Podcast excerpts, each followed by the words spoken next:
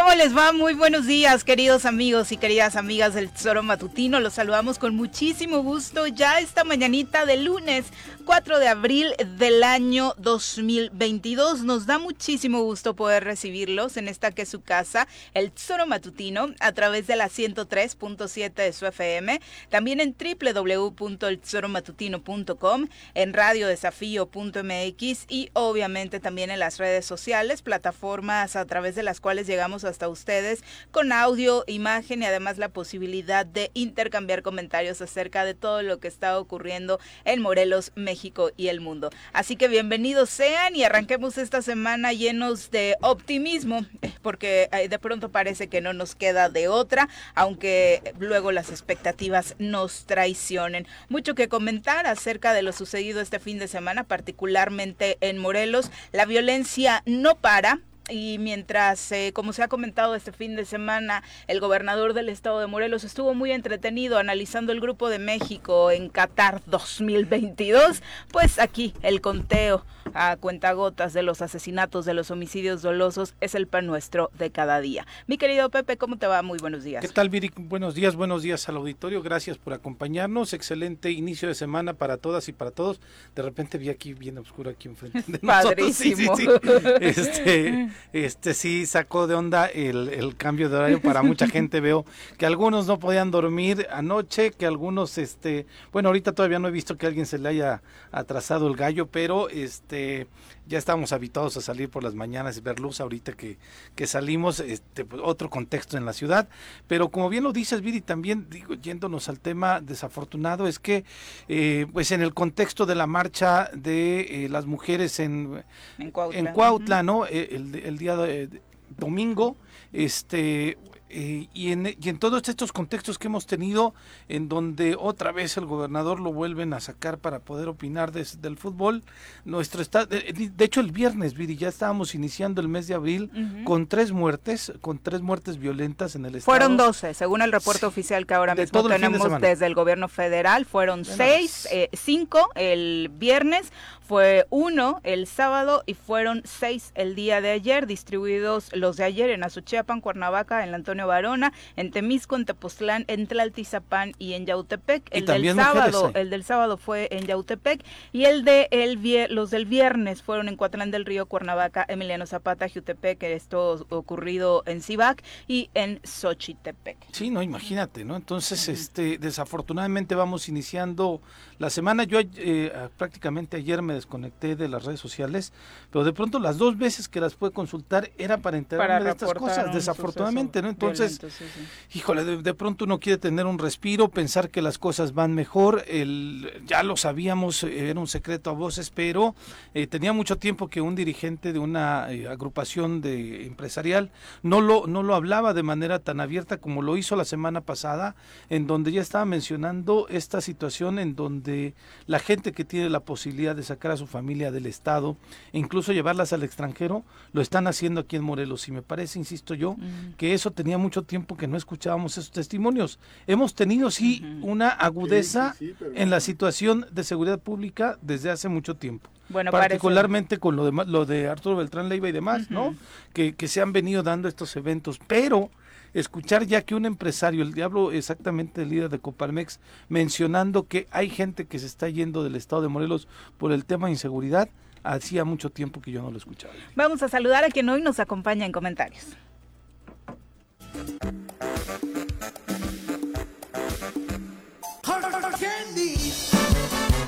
En el choro matutino. Jorge en el choro matutino.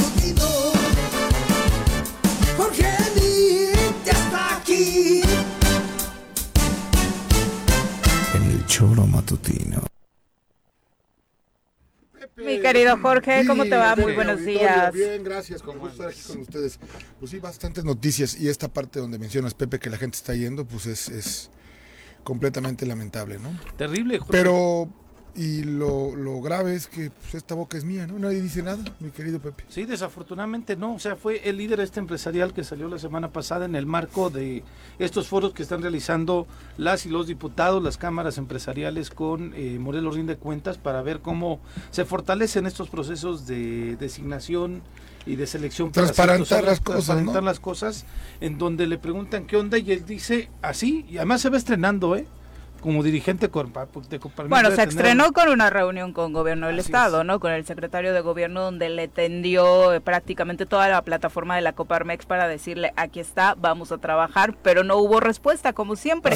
Incluso por ahí había recibido algunas críticas de por qué llegan y van y se reúnen. Pues de pronto lo único que puedes tener es la disposición para trabajar a favor de Morelos y eso se aplaude de cualquier morelense, ¿no? No llegar con eh, a tumbar con un trancazo todo lo mal o, todo lo que no se está haciendo. Sin embargo, bueno, del otro lado no hubo respuesta y el siguiente posicionamiento es este. Es este, ¿no? Donde yo insisto, ya de pronto lo sabíamos de algunas personas que ya no estaban aquí, que solamente venían a desarrollar su actividad empresarial por, por días, ¿no?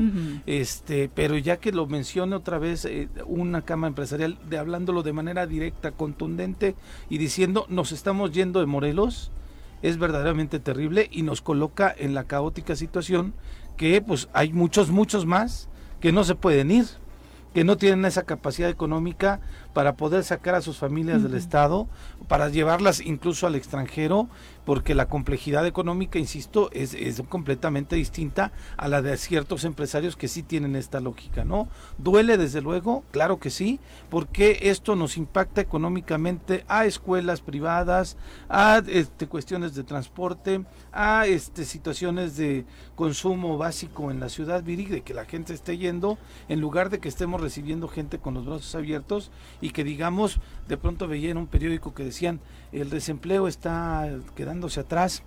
Neta. O sea, bueno, es que las cifras que te manejan ahí ya sabes que son las más alegres del mundo, ¿no? Engañándonos, obviamente, porque no, no hay forma de explicarse de dónde sacan esos números. Yo no quisiera eh, mezclarlo, pero es inevitable hacerlo, Pepe al final del día este es el reflejo también de lo que está viendo en el país. Sí. que lo diga. O sea, cuando tú ves las cifras alegres del presidente, cuando tú ves al empresario morelense que aquí, bueno, está muerto y enterrado en la página 1 con este gobierno y que podría tener un suspiro con el gobierno federal, pues que vivimos en una república donde de alguna manera quien tendría que tutelar este hombre es del centro y están peor bueno y si no peor pues este sí, con una complejidad. las cosas no caminan no o sea vemos ayer al secretario de gobernación en un en un franco en una franca violación de la constitución o sea el país está convulsionado está dividido polarizado y aquí en Morelos pues no hay nada que hacer eso es gravísimo no aquí en Morelos el tema es que no está pasando nada. Nada absolutamente nada sí pero la respuesta de los morelenses dónde está Jorge o sea tú ves ayer eh, cuánto lleva Samuel García tomó protesta en octubre pasado. Este desgaste que le ha traído la falta de agua en el estado de Nuevo León ya hizo que el lugar más amable que tenía Samuel García era el estadio de fútbol, el estadio de los Tigres. Él, es fanático en los Tigres. Ayer fue al estadio, lo enfoca la cámara y un abucheo tremendo. Ahí está la respuesta de quien de quienes gobiernan, ¿no? Pues, Ahí está eh, esta crítica, este nada más que llama el Nuevo León entre los trabaja, se expone aquí el gobernador está lo ves en todas partes, ¿no? Pero no lo ves en ningún lado, Viri. No, no, no, el de Nuevo Públicamente. O sea, el asunto es ese. Y, recordemos, y vayamos a la historia, nomás si cree que está olvidado, pues no. Digo, le pasó a nuestro gobernador, ¿no? Cuando se, se agazapó por algunos meses y de pronto salió se topó con su realidad, que fue cuando el tema del temblor, ¿no? Sí, claro, sí, desde luego. Si Cuauhtémoc cree que aquí somos, ay, no pasa nada, y, y se después se traducirá en votos, así de sencillo, ¿eh? Sí, desde luego. O sea, claramente tenemos que organizarnos, sí, pero también o nos organizamos en cuidarnos, en ver qué generamos, en ver en qué trabajamos, en ver qué hacemos o en ver que este esta bola de incompetentes se pongan a hacer algo, ¿no? O sea, yo entiendo también a mucha gente que está preocupada por salir adelante por sí misma. Sí, claro, los esfuerzos, el Estado sigue caminando por esfuerzos individuales o de los gremios empresariales, ¿no? Que son los que han empujado la economía en el Estado de Morelos. Sí, desde luego, y algunos esfuerzos de algunos eh, presidentes municipales que sí están haciendo bien su trabajo. Sí, claro, pero son esfuerzos aislados. Total y absolutamente, ¿no? Bueno, ahí está. Hubo marcha ayer en la Ciudad de México en torno a la revocación de mandato que ya es este fin de semana, el próximo 10 de abril para ser exactos. Eh, los eh, llamados anti-AMLO salieron a las calles a pedir que se respete al INE. Hubo, por supuesto, posicionamientos en torno a que, bueno, el presidente de la República debe terminar su mandato en 2024 y no exponerse ni gastar recursos en este ejercicio democrático del fin de semana. Por ahí la verdad es que posicionamientos bastante ambiguos, no, no refleja, como lo sabemos, todo esto que de pronto parece muy fuerte en redes sociales, con lo que luego se traslada a las calles. La verdad es que quienes esperaban que todos estos eh, tweets que de pronto leemos y que parece que sí iban a alcanzar para derrocar al presidente, pues no, en las calles definitivamente aún no les alcanza. Bueno, ¿no? fue una convocatoria nacional, Viri, ¿no? Se hizo en la Ciudad de México y se replicó en algunas ciudades del país. En algunas era pues realmente p- patética la convocatoria. No, la que llamó la Este, atención definitivamente fuera de la Ciudad de Sí, sí, México, sí, desde luego, ¿no? ¿no? Hablan de dos mil, tres mil personas. Fíjate, ¿no? Entonces, este, y de pronto escucho un, en, eh, una mujer que no, no, no ubico si fue exactamente en la Ciudad de México, en donde una de sus arengas era, y nos vamos a encargar de que no haya consultas populares. Esto, maestra, ¿cómo crees? O sea, ¿no quieres que se le consulte a la gente sobre lo que pasa en el país? Puedo entender que hay gente que no está de acuerdo con la consulta de este próximo domingo. Yo sí creo que es una consulta válida. A mí me parece Pero un no lo es, ejercicio Pepe, no es de interesante. creer o no creer. Al final del día el resultado que ocurra es intrascendente. Ah, sí, va a ser intrascendente, Ya, pero así de fácil. el ejercer, el que se empiecen a instrumentar este, estos mecanismos en donde la sociedad puede participar, en donde Me le das elementos este, para que la sociedad eh, levante la voz no solamente en las elecciones y que la, eh, insisto, y lo has dicho tú también aquí, Jorge, si ese ejercicio lo tuviéramos en Morelos, Claro. Me parece que sería maravilloso. Pues debería ser en lo que empuje el presidente. Tendríamos El que presidente es tan empujarlo, vivo ¿sí? que solamente empuja lo que a él le conviene. Entonces que diga, y ¿Pero hoy, por qué que le diga, conviene? No, pues porque sabe que no se va a ir. Pero que lo hiciera en Morelos, en Veracruz, tenemos cinco o seis estados. Pero donde es que yo creo que esa es la pasaría. capacidad de nosotros, de, Pues de no, impulsarlo. porque hasta hoy esa, revocación de mandato es solamente un instrumento que está en ensayo. Hoy, si mañana fuese la el día de la elección de y, eh, y el resultado fuera negativo, el presidente no se irá. No se irá porque no es, no es- claro. así es de sencillo. El presidente no se va a ir. No se va a ir. Y Y, va- está bien que no se vaya. Y la gente que participe, la mayor parte de la gente Vamos va a votar a favor. Si creemos que el PRI acarreaba gente, hacer ratones locos y demás, vamos a ver lo que va a ocurrir este día. Seguramente va a haber movilización. Claro, Morena, sí, entonces, claro. pues, ¿para qué te engañas, pues? Pero eh, me parece que No, es el, primer que- ejercicio de... Es el primer ejercicio que se saluda que desde las instituciones se realice. A mí lo que no me, no, lo que no me ¿cuál parece es que institución? yo creo que más, INE yo veo por eso, justamente creo que va más allá. Creo que la chamba va en, en vías de poder exterminar o de dejar al instituto como lo están haciendo. No, si alguien, es increíble que quien ganó, quien se llevó todo, quien tiene mayoría, quien ha ganado todo. quien ¿no? ha ganado, quien sigue ganando, se queje la autoridad electoral. Sí. Entonces, eso es, eso es para aprender los pocos, ¿eh? No puede Ah, ser. mira, después de escuchar entrevistas como las de Ciro Murayama, pues, yo, yo por supuesto que alzaría Oye, la Viri, voz, pero ¿no? después de cómo lo tratan, de que los denuncian penalmente, o sea, Pues, mira, poniendo el ejemplo más básico, el del fútbol, si sale César Ramos a hablar bien del América, previo a un Cruz Azul América, pues por supuesto, por supuesto que voy a dudar de lo que va a suceder con ese árbitro en el partido del fin de semana. pero ¿no? ese árbitro no cuenta los votos, Viri. No, pero es árbitro. Pero no está ahí los- tomando no, pero- decisiones. Bueno, pero Está ahí él es tomando uno de decisiones. tantos. O sea, a mí yo a mí creo me que- parece que el INE todavía es más allá de cualquier consejero. ¿eh? Exactamente. Esa es la Totalmente, pero no habla bien de un consejero salir a hablar el bien o mal de uno de los actores políticos. que- gobernación decir, se van a ir todos con, Mm. con la colita entre las Sí, sí, patas. también Es. Pues al final es un actor que- público, eh, No, político, no, por supuesto, no estoy justificando, pero definitivamente a mí me parece es- muchísimo más grave y en el mismo ejemplo que te estoy poniendo, por supuesto que se escucha muy mal cuando Miguel Herrera le mienta la madre a un jugador de enfrente. Patético, sin duda. Yo creo que es delicadísimo. Pero no deja de ser una actitud que están personal. teniendo, eh, por parte de las autoridades para el debilitamiento de una institución que tanto nos costó a los mexicanos. Quien ha participado en una elección quien ha estado en una elección sabe perfectamente bien que los votos se cuentan. quien va y vota se cuenta. Puedo entender lo que dices de Ciro, podrá ser un pésimo eh, presidente el del INE, lo que me digas, pero las, elecciones hoy se organizan con los ciudadanos, Viri. Quien cuenta los votos son los ciudadanos. Y yo creo en las elecciones. No hay un sistema que se cae. Porque la cuentan, los cuentan los ciudadanos. Entonces, que vamos a dar de vuelta al gobierno, pues hay que, habría que estar mal de la cabeza. Quien, quien las organice de nueva cuenta es el gobierno. Cuando el presidente propone que, que con voto eh, directo escojamos a los consejeros, digo... No, ese es otro punto que, no, estoy de acuerdo, por supuesto, pero no tiene que ver con lo que sucede este fin de semana, en los que, hay consejeros, en los que hay integrantes del, INE pegándole durísimo a quienes van a participar, en este caso la figura del presidente, ¿no? Y que me parece también sano, por otro lado, nunca lo habíamos visto, ¿no? En ningún otro momento se hubiera permitido que un integrante del INE hubiera hablado así impensable del presidente de la República, ¿no? Sí, desde luego. Ahí sí te, tienes toda la razón, Vici, ¿no?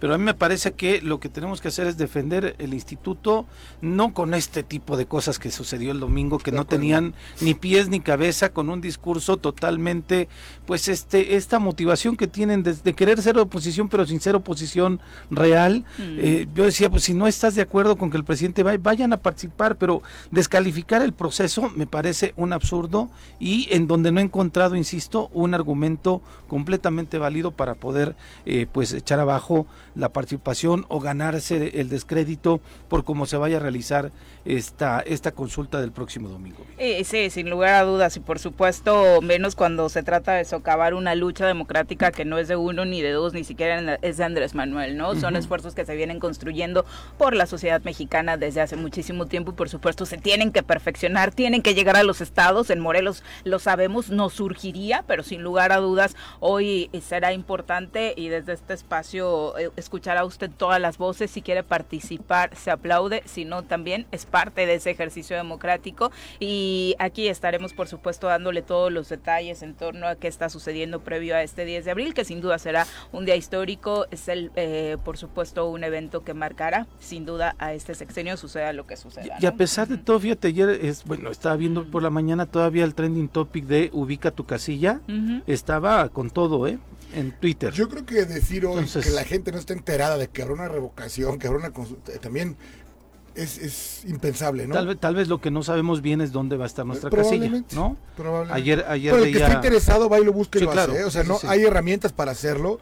Eso es a lo que voy. Denostar a la autoridad electoral que no informó, que no hizo. O sea, ya dejémonos de esas cosas. No, vayamos al ejercicio. Claro, vaya y vote quien tenga que votar, quien vote quiera que votar en el sitio que tenga que votar, que lo haga, punto. Y particularmente en Morelos se ha hecho un extraordinario trabajo, tal y como ha venido sucediendo en los últimos procesos electorales por parte del INE. Son las 7 con 19. Antes de irnos a pausa, pues por supuesto sí, hablar de lo ocurrido el viernes fue el sorteo rumbo a Qatar 2022. Ya analizaremos en eh, la sección deportiva a fondo los rivales de México, Arabia, Polonia, Argentina, Argentina, Polonia, Arabia son los rivales de nuestro país en la edición decembrina de este cotejo mundialista que se celebrará en Qatar y que obviamente ha levantado suspicacias. Hablábamos de las opiniones del gobernador. Eh, sí, en este tema, pues tampoco siendo muy claro, ¿no? Cuando le preguntan sobre una de las grandes polémicas que existen hoy en torno a la selección nacional mexicana, llamar o no al Chicharito que por cierto volvió a anotar ayer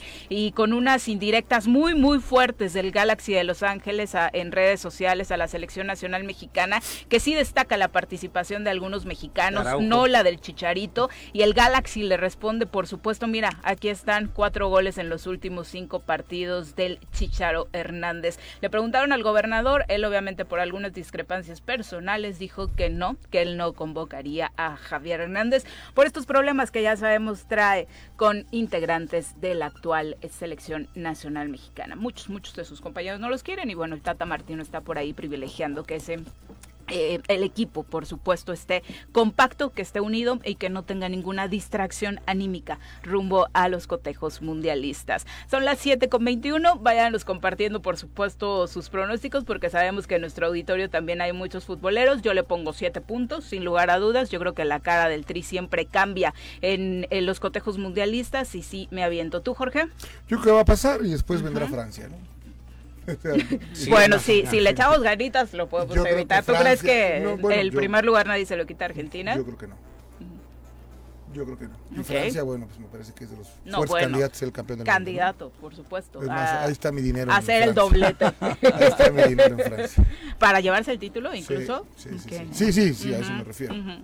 Perfecto. Y esto, como bien dices, el Tri siempre hace lo que tiene que hacer, pero ya después de eso está Nos emociona ya. la primera ronda. Ya. Estoy Sí. segura que le vamos a dar un partido. Sin duda, va, o sea, le vamos a ganar a Polonia y de ahí empatamos y perdemos y pasamos, ¿no? Punto. Yo creo que le ganamos a Polonia y a Arabia. Sí, sí, le vamos a ganar a Polonia. Yo creo que hasta Este, le empatamos a Argentina, ¿eh? Ojalá, pero bueno, Sí. De qué pasa, pasa. Sí, yo voy por los siete, son 3-3 y el punto de Argentina, 7, e igual y nos alcanza, pero no sé, igual estoy muy optimista, ¿verdad? Porque ya los grandes analistas políticos dicen que ni locos pensemos en sacarle puntos No, al pues, equipo, no. a la escuadra del biceleste, ¿no? ¿Tú, Pepe? No, yo creo eso. Yo también creo que a, que a Argentina le podemos sacar un punto, ganamos los otros dos y este eso nos, nos genera pues este pues mayor confianza, ¿no? Para poder encarar la segunda ronda y como dice este Jorge, pues ya lo, lo difícil viene después, pero eh, digo, co- si la selección ta- también cambia el chip, ¿eh?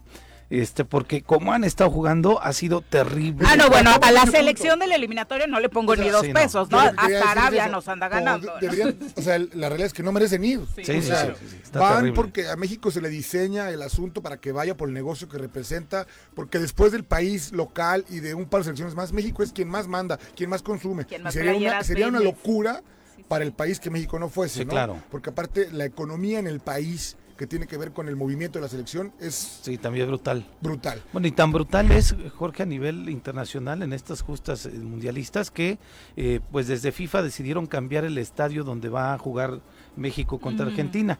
Estaban pensando en un estadio de 40 mil eh, personas No, primero pues no da. y dijeron, ¿saben qué? No. Y lo van a cambiar el, el partido al estadio en donde se va a jugar la final, incluso Claro, del pues. mundial, en donde tiene una capacidad. Argentina, ¿no? Sí, sí, sí, donde tiene una capacidad del doble, ¿no? Son los Claro. países que más boletos venden para los mundiales históricamente. Entonces, esa derrama económica ningún país anfitrión se la va a perder, ¿no? Imagínense que se enfrenten las dos selecciones que más afición llevan, o sea, pues, Ahora no habrá cerveza, ¿eh? entonces este ese es lo en la Feria. Cuernavaca. no, No, no, en, en el estadio, o sea, Sí. eso va a ser un tema complicado, ¿eh? No, Vamos ya les mandaron un decálogo a los mexicanos No, que pero van a ir, híjole, ¿no? porque aparte hay que hacer conciencia ya que estemos más cerca de El- noviembre. mira, el- no hay Brasil- juego, ¿eh? Ahí no hay juego, ahí no hay de Ah, no, que bueno, Sí, sí. Ay, no pasa nada y vemos. sea, Incluso para los comediantes que van a hacer Claro. en las calles y hacen sus graciosadas medias fuera del lugar, pues por supuesto que haya para arriesgarse. No, no, no. Ojalá no demos la, la mala nota como desafortunadamente la afición de Siempre es que ahí no habrá Estado, mala ¿no? nota, mi querida Viri, eh, en esos países. Ahí te ciñes o te ciñes. No, no, no, no, no, a la cárcel, ¿eh? y a ver quién Mm. te saca. O sea, Sí, pero punto. deja tú la cárcel, se nos murió uno en Brasil, Brasil. Sí, ¿no? acuérdate, O sea, sí, en el- en el borrachito se nos aventó en el crucero, entonces la verdad es que ojalá no dejemos esos esos temas como eh, marca de México en Qatar. Son las 7.24, nos vamos a una pausa, regresamos con más.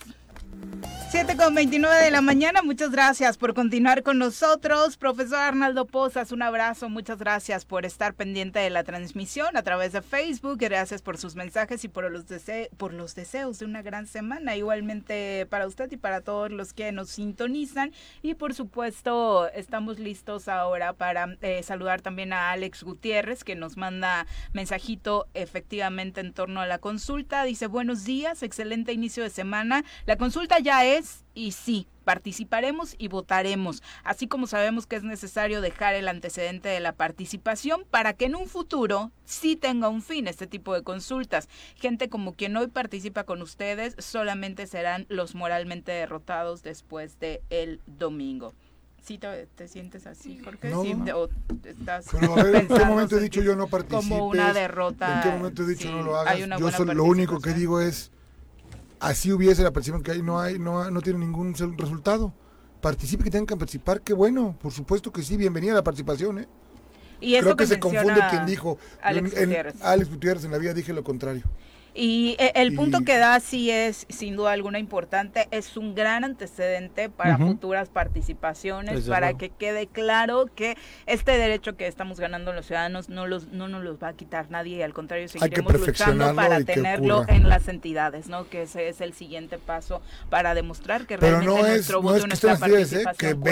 venga con la, con el- la suficiente fuerza para que cuando tengas gobiernos como el que tenemos aquí, realmente puedas tener ejercicio o ese instrumento para quitarlos. Y que, y que eh, como decías tú, este Jorge, eh, perfeccionarlos. Claramente. Porque a mí me parece que en un país en donde nuestra grado de participación electoral en las elecciones es de pronto eh, en Morelos el 58% y demás, y que ganan... estamos de los, estados más altos de exacto, país. Y que la autoridad gana de ese sesenta y tantos por ciento con un 25, 30 incluso. Así es. Y que para poder deponerlos pidamos que vaya el 40% del todo el pues, padrón electoral, me parece que no es lo más... Por eso es lo que este, digo. Exacto. O sea, en esa, en esa parte sí, sí yo coincido contigo, hay que perfeccionarlo, porque eh, pues difícilmente la gente va a ir el 40% del padrón electoral para que sea vinculante, ¿no? Cuando ni siquiera en una elección normal, cuando elegimos a quien nos gobierna, hablo por Cuernavaca, gobiernos del Estado, incluso presidencia de la República, hay esa participación, ¿no? Sin lugar a dudas. Bueno, vamos a saludar con muchísimo gusto a nuestro compañero Omar Ocampo, a quien recibimos con agrado esta mañana. Omar, ¿cómo te va? Muy buenos días. Hola Viri, muy bien, gracias. Buenos días, Pepe. También saludos a Jorge Mit. El sector comercial organizado ha exhortado a los diputados a superar la parálisis legislativa en la que está el Congreso del Estado luego de que los dos grupos de legisladores no superan sus diferencias. El líder de la Canacope, la Cámara Nacional de Comercio en Pequeño, Humberto Baena, ha dicho que Morelos es quien pierde al no avanzar en los temas relevantes. Ha lamentado lo que ha calificado como guerra de egos que prevalece entre los dos grupos de diputados desde hace ya más de tres meses. Vamos a escuchar lo que comentaba Humberto Baena Rodríguez. Ya llevamos tres meses eh, con esta parálisis, eh, no hay acuerdos entre las dos corrientes o las dos fuerzas políticas grupos políticos al interior del Congreso. Desgraciadamente, pues nuestros diputados se han enfrascado aquí en una lucha de poder, una lucha de egos, y nuestro Estado no ha avanzado en cuestión de leyes, de reglamentos. Entonces el llamado que les hacemos es por el bien de la ciudadanía, por el bien del pueblo, que fue el que los llevó al poder, que se pongan a trabajar en beneficio del pueblo. ¿Da mal sabor de boca al empresario y mala imagen? Pues mira, deja a los empresarios que se preocupen y que se ocupen por el pueblo de Morelos, que fue quien los eligió. Entonces yo creo que ellos legislan para, para el Estado, para todos los ciudadanos, entonces que los señores se pongan a trabajar y que desquiten el sueldo que, perciben por ello. ¿Qué, le preocupa al, al sector empresarial? ¿Qué leyes? Mira, las leyes de ingresos pues fueron este, aprobadas, ¿no? Pero pues al sector empresarial nos, preocupan muchos temas. Eh, el tema de la inseguridad, eh, están los foros ahorita eh, respecto de la corrupción, pero lo, lo, que ellos tienen que hacer es ponerse a trabajar. Para eso se les paga, que desquiten lo que los señores perciben, que es bastante el dinero que perciben Bastantito, por supuesto, y eso es lo que de pronto más indigna a la ciudadanía, Omar. Así es, Vi, ahí está el llamado del líder de la Canacope a los diputados, pónganse a trabajar en beneficio del pueblo. Información, Miri. Muchas gracias. Gracias, Omar. Y, ese llamado extensivo, por supuesto, para todas las autoridades, ¿no? De pronto entiendo que la parálisis legislativa, lo último que se ha habido en el Congreso, eh, llame eh, la atención de acuerdo al ritmo con lo que había iniciado esta legislatura, pero sin duda aplica para todos los poderes, ¿no? Dar resultados hoy más que nunca que Morelos los necesita. Y es que de pronto, Viri, eh, nos distraemos en, en este pues, desafortunado conflicto que existe en el Congreso y le queremos cargar todas las cosas al Congreso también, ¿no? Y de pronto dicen algunos, este, ah, no, que el Congreso venía con muchos brillos y demás. Hay muchas cosas que están sucediendo en el Estado que no dependen de los diputados y las diputadas. Escuchaba el llamado de la diputada Tania Valentina eh, la semana pasada también, donde decía, el problema de la inseguridad lo tenemos que enfrentar los tres poderes. ¿Cómo? ¿No? O sea, ¿cómo los diputados?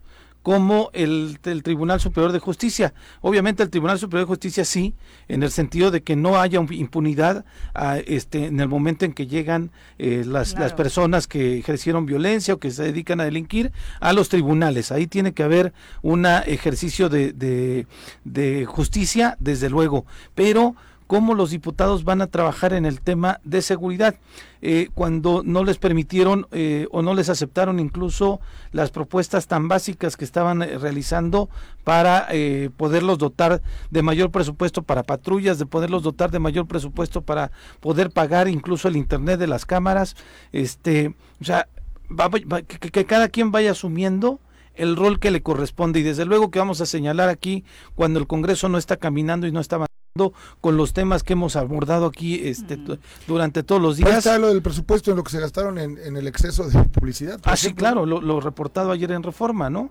Este 400 y casi casi medio sí, casi la nueva cuenta exhibidos por Morelos rinde cuentas no eh, la verdad es que este comparativo en términos de seguridad deja mucho que desear y eh, digo a mí nada más para cerrar este tema me extraña un poquito que haya incluido también al Congreso la diputada Tania Valentina porque ella misma había dicho hace algunas semanas que estaban muy contentos con la estrategia que se estaba implementando en Morelos debido a que iba a la parte la implementada con el gobierno federal con la cual también estaban eh, satisfechos y por eso era el respaldo desde ese grupo en el que ella se encuentra en el Congreso para con Guarneros, por ejemplo. No, no, no, ah, recién hacía una reflexión, eh, creo que fue en el contexto que le preguntan sobre el asesinato de esta chica Evelyn en Cuautla de hace dos semanas y eh, en ese sentido dice que ella llamaba una reflexión a todos para que el tema de seguridad se atendiera desde los tres poderes del Estado.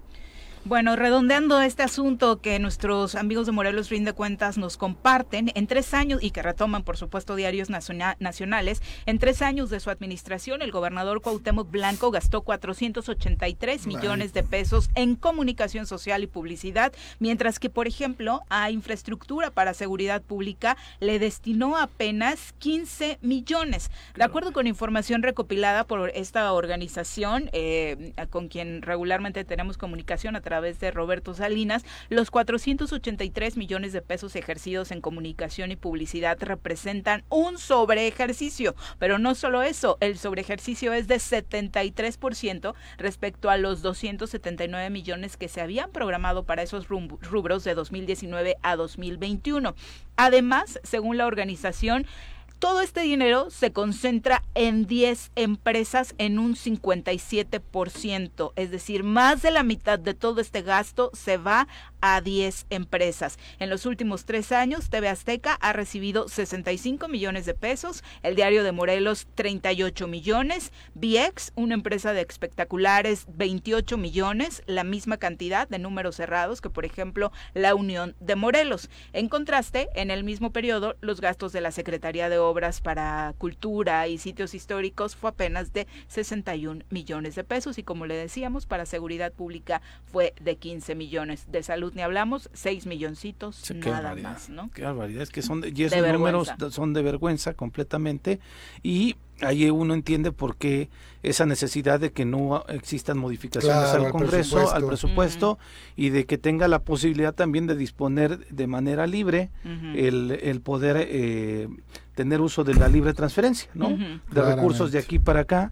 Entonces, este, pues digo, ahí queda completamente evidenciado el asunto, ¿no? El fondo del tema. Y además en, un, en una, pues en, en esta área de comunicación social, que si lo, lo, lo trasladaras a un esquema de evaluación. No, pero cállate. claro, ¿no? Claro, pero si lo trasladaras a un tema de rendimiento de la inversión, para no decirlo así, pues no les ha funcionado absolutamente nada. Nada, nada, Sería para que si te gastas. Bueno, no, sí les funciona porque ningún medio dice nada de ellos. Ah, bueno, pero la sociedad. la gente tiene una opinión ya bastante clara sobre este gobierno. Pero es increíble quién las voces calladas, ¿no? Ah, no, completamente. Con, solo dinero. Son tan pobres que con solo dinero. Pero, yo lo, que te digo es, si lo llevaras a un tema de evaluación, pues entonces deberías de tener un gobernador bien posicionado. silencio, pero bueno, nada más. Están callando voces con dinero. Y cuando deje de fluir se acabó el problema, claro. O sea, ese es el punto en el que también si son un poquito inteligentes deberían empezar a pensar. Eh, le explicaban al gobernador eh, la vez pasada que el año más importante es el séptimo año, ¿no? Tal vez no lo entendió y va a gastar hasta el sexto y luego los problemas van a empezar, gobernador. ¿Quién le va a atrapar esos trapitos sucios, no? Eh, es un asunto, la verdad, que dista mucho de ser el ideal para el estado de Morelos, particularmente por la crisis económica que hemos estado enfrentando pasando y a todas luces la inversión tendría que ir en estos dos años, porque justo son los dos años de los momentos más álgidos de la pandemia, hay inversiones en materia de salud, solamente hicieron comprar un hospital inflable que, no sabemos cuál fue el destino, ¿no? Tendrá que investigar. Estuvo barato, ¿no? Como 8 millones. Como 8 millones. no, no, eran 14. no lo sé, una fortuna. Sí, sí, sí. Y, y luego el tema de los apoyos a los empresarios que nunca llegaron, este tema que vivimos todos los días, la seguridad, las cámaras no funcionan, Guarneros llega con el pretexto como todos los secretarios de que no hay dinero, dinero sí hay, señores secretarios, solo que está mal repartido. las La primera puerta que hay que tocar, como se dijo desde el primer momento, es ahí con su jefe, con el gobernador, para decir, quitemos un poquito esta área que no está resultando del todo trascendente, e invertamos a favor de los morelenses, porque a todos nosotros, ¿en qué nos beneficia que Cuauhtémoc Blanco tenga una buena imagen? Absolutamente en nada si es que la tiene, por sí, supuesto. Sí, es que yo insisto, no la tiene y es eh, un dinero que, este, no sé cómo decirlo, en palabras reales, este, que nos podamos entender, ¿no? En fin, en fin, es, es parte de esa política, pero además eh, que gracias al, trabajo de Moreno Rinde Cuentas, pues evidencia esta situación de la prioridad del gobierno y de la precariedad que están tomando este otros temas, ¿no? O sea, esta falta de visión de, bueno, hoy y tenemos 15, eh, 15 o 17 nos dijiste asesinatos en este 12, 12, el fin de semana. Perdón, estoy aumentándole, 12. Pues, Neta es para sentarse hoy mismo, desde ayer en la noche. pero terminamos con 80 el mes de ah, marzo, o sea, la tendencia no cambia, al contrario, creo que va un poquito arriba de acuerdo al promedio, ¿no? Entonces está terrible, o sea, era sentarse desde ya, desde el fin de semana para ver qué es lo que estábamos haciendo. Y los puntos, eh, Pepe, o sea, lo de ayer, el Antonio Varona, en el puente que conecta a la Varona al universo, que es súper transitado. Lo que sucede en Jutepec, que se van eh, corriendo y llegan hasta el centro de vacunación valiéndoles absolutamente todo, ¿no? O sea, se habla de que la persona a la que le quitaron el viernes pasado, bueno, a la que asesinaron, a la que le quitaron la vida, pues se resistió a un asalto, ¿no? Hoy ya cualquier asalto es con arma, cualquier eh, situación en la que pongas resistencia, terminan quitándote la vida y mira el mitote que armaron allá en Cibac, ¿no? Sí, sí, sí, o sea, terrible, lo, de Cuautla, ¿no? Eh, o sea, el, el, que hayan salido una ¿Desde cuándo no veías una manifestación en Cuautla tan participativa, con un tema tan doloroso, ¿no? Este, o sea, es, es para llamar la atención, Jorge. Y, pero, parece que no. Las autoridades el viernes Hubo cáscara de fútbol el fin de semana. Que además tiene derecho a echar su cáscara de fútbol.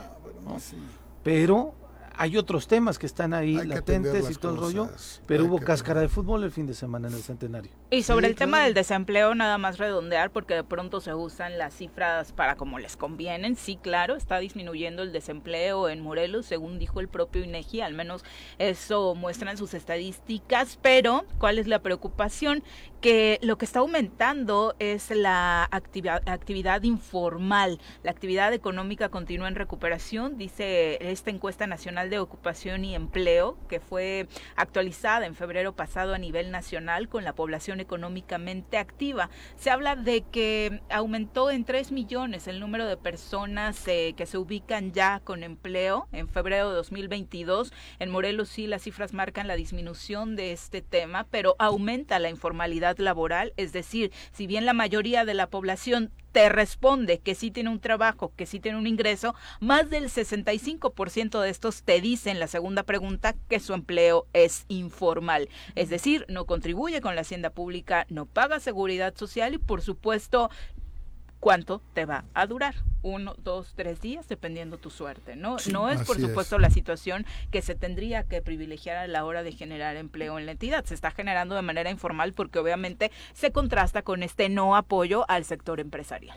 Y que son esfuerzos seguramente incluso, Viri, este, propios, ¿no? Sí, claro, los emprendedores, que no les alcanza para darse alta en Hacienda, que estás vendiendo tus cositas como sucedió desde la pandemia con eh, las actividades que realizas en casa, Hasta en el Internet, ¿no? Desde luego, ¿no? O sea, estos grupos de economías que se han formado, este, pues que desafortunadamente eh, en, estos esfuerzos propios, pues eh, de pronto son negocios familiares incluso, ¿no? Que, que no, no, no representan pues el, el poder eh, eh, meterlos a las estadísticas y como dices, en estos esquemas de números reales de que te generen eh, los impuestos, el pago del INF, las prestaciones y demás, pues no están ahí, ¿no? Y esa es la realidad que estamos viviendo y de, de pronto vemos incluso negocios que tienen un esfuerzo y abren dos, tres meses y después la cortina cerrada, ¿no? Pues siguen la cantidad de negocios impresionante que cerraron con la pandemia. Así es. Ahí están las, las cortinas abajo. Ahora, pero decía también Canacintra, ¿eh? Este la cantidad de negocios que se han cerrado por la pandemia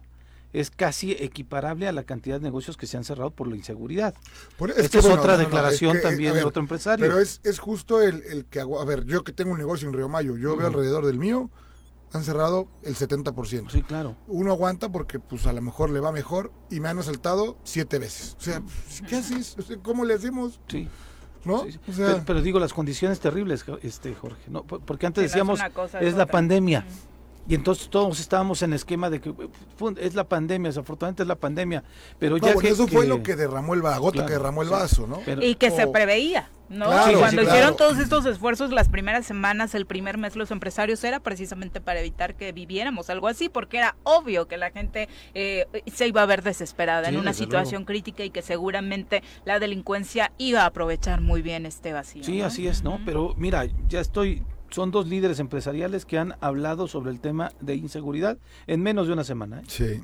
En menos de una Bueno, pero como dices, eso en la calle se siente. Sí, sí desafortunadamente sí. Para que luego la gente no diga que lo decimos con para que nos duela, ¿no? No. Hay que caminar la calle, hay que salir, hay que ver. El que lo hace se da cuenta de dónde vive. El que no, pues no tiene idea de lo que está pasando. Así es. Son las 7 con 47, nos vamos a pausa.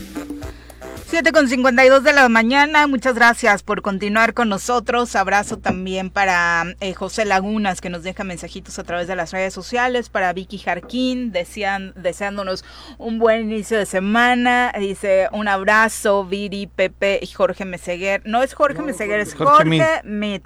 Eh, pero no te molesta, ¿o sí? No, no, no. Trabajaron juntos un buen rato aparte, ¿no? sí, claro. Entonces hay por ahí una buena relación. Para otro tema, para el que no hay recursos, es para la búsqueda de desaparecidos en la entidad. De los 11 cuerpos que fueron extraídos de las fosas del poblado de Mixtlalcinco en Yecapixtla por la Brigada Nacional de Búsqueda, solo tres ya cuentan con resultados de genética para su identificación. El resto siguen sin ser estudiados. Angélica Rodríguez, integrante del colectivo de búsqueda de desaparecidos regresando a Casa Morelos, aseveró que la Fiscalía no tiene personal, no tiene equipo y necesita que los diputados asignen más recursos que venga etiquetado para este tema porque las víctimas necesitan ver realmente en dónde se aplica este recurso porque les eh, obviamente les han dado más presupuesto pero particularmente en este tema no se han visto resultados. Mencionó que la situación sigue siendo la misma a pesar de los cambios de gobierno, es algo que ha trascendido a los últimos sexenios, mientras que los expedientes y casos se acumulan en la Fiscalía, no hay presupuesto que alcance para este tema, que también va creciendo, ¿no? Las cifras, por supuesto, este sexenio, en lugar de disminuir, han aumentado en el número de desaparecidos en la entidad. Y, justamente uno de los señalamientos que hacía el fiscal es que eh, reciben el mismo presupuesto que la oficina de la jefatura de la gubernatura, ¿no? Y entonces dicen, eh, decía el fiscal, necesitamos mayor presupuesto nosotros porque nuestro trabajo impacta de manera directa a muchas más personas, los casos que se están investigando pues se van acumulando y la falta de presupuesto suficiente pues permite, o mejor dicho, genera que la fiscalía no tenga un trabajo de, de, la manera más eficiente. Exacto, y, y, son temas en los que de verdad deberíamos estar ocupados y preocupados, ¿no? Eh, de verdad es, es un tema que lastima duramente a las familias. Hablando, perdón, de, de la otra fiscalía, están emitiendo un comunicado de prensa, la de anticorrupción, al considerar que la Fiscalía Anticorrupción presentó determinantes datos de prueba documentales y testimoniales, un juez, un juez vinculó a proceso al exsecretario de Hacienda de Morelos, Jorge N., por el delito de peculado agravado y Armando N., ex tesorero general por ejercicio indebido del servicio público, al igual que Jorge N., ex, ex subsecretario de presupuesto, y Carlos N., exdirector general de presupuesto Presuntamente los, que, los ex servidores públicos de alto nivel pagaron 32 millones 889 mil pesos por papelería a la empresa Bonet Logística Comercial SADCB, disponiendo indebidamente recursos de una partida destinada al pago de ayudas sociales y al igual que en el anterior caso tampoco existe evidencia de que el material fuera entregado. Fue en el 2017 cuando los entonces funcionarios públicos autorizaron pagos a la empresa superiores a los montos establecidos para la compra de papelería del Poder Ejecutivo, realizando 82 pagos, algunos de ellos mayores a los 2 millones de pesos, sin involucrar a la unidad de procesos de adquisición eh, y contratos, la UPAC. Además, no existe registro de solicitud de papelería, por lo que no se cumplieron los procesos que regulan estas compras y sus montos y tampoco se revisó el suministro de material y su ingreso a los almacenes. Es por ello que ante las contundentes datos de prueba y la sólida argumentación, el juez determinó vincular a proceso a los cuatro exfuncionarios y otorgó tres meses para que para el cierre de la investigación. Como se recordarán, en marzo los cuatro ex servidores, públicos fueron vinculados también por otra carpeta de investigación por perculado y ejercicio abusivo de funciones, ya que presuntamente se pagaron 21 millones 735 mil a una empresa por la compra de papelería que nunca existió. Son las 7.56, tenemos en la línea telefónica al comandante Eric López con el reporte vial esta mañana. Comandante, ¿cómo te va? Muy buenos días. Hola. Bien pendientes ya aquí sobre avenidas principales en este momento. Tenemos carga lo que va entrando del Paso Express hacia Avenida Morelos Sur y implementado el operativo vial lo que va para Cuernavaca, el centro de Cuernavaca. Tenemos en Las Palmas únicamente lo que retienen los semáforos, Morelos de Gollado, de igual manera lo que retienen los semáforos y bastante influencia vehicular, pero lo tenemos fluyendo. Sobre Avenida Zapata, Tlaltenango lo que viene bajando Calzada de los Reyes con ligera carga, Avenida Zapata Norte sin problemas de circulación, Heroico Colegio Militar y Avenida Universidad con bastante afluencia vehicular, pero sin retraso, ya que tenemos este el módulo de vacunación de la UAM, lo tendremos habilitado y el día de mañana de igual manera. Paloma de la Paz con bastante afluencia vehicular. Eh, sobre domingo 10, Vicente Guerrero, gobernadores sin problemas de circulación hasta el momento. Romía Río Mayo de igual manera fluyendo sin problemas de circulación.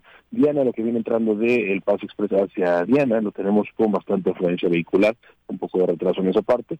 Y sobre Boulevard con un agua Crisoc, únicamente lo que retienen los semáforos. Pemex con bastante afluencia vehicular y calle central ya empezamos a presentar un ligero retraso en esa parte y ya se implementó el operativo vial. La Luna con bastante afluencia vehicular, Coronel Omada y Juan Dubernar ha aplicado el operativo vial, influyendo en el centro de Cuernavaca lo tenemos con bastante con bastante frecuencia vehicular, pero sin retraso en este momento, y el mercado Adolfo López Mateos únicamente en salida de andenes y el área de carga y descarga con bastante afluencia vehicular, ligero retraso en esa parte, y Avenida Palmira únicamente lo que va entrando, eh, Palmira es el Paso Express, eh, con bastante afluencia vehicular, y ligero retraso en esa parte, del Paso Express desde el centro lo tenemos sin problemas de circulación. La inicio de semana les recomendamos por favor siempre utilizar el cinturón de seguridad y no distraerse por favor con la mientras conducen. Digamos que es un lunes normalito, comandante. La verdad es que con todos los norteados que andan algunos con el nuevo horario, creemos que iban a salir tarde y por ahí vamos a tener más complicaciones a esta hora del día.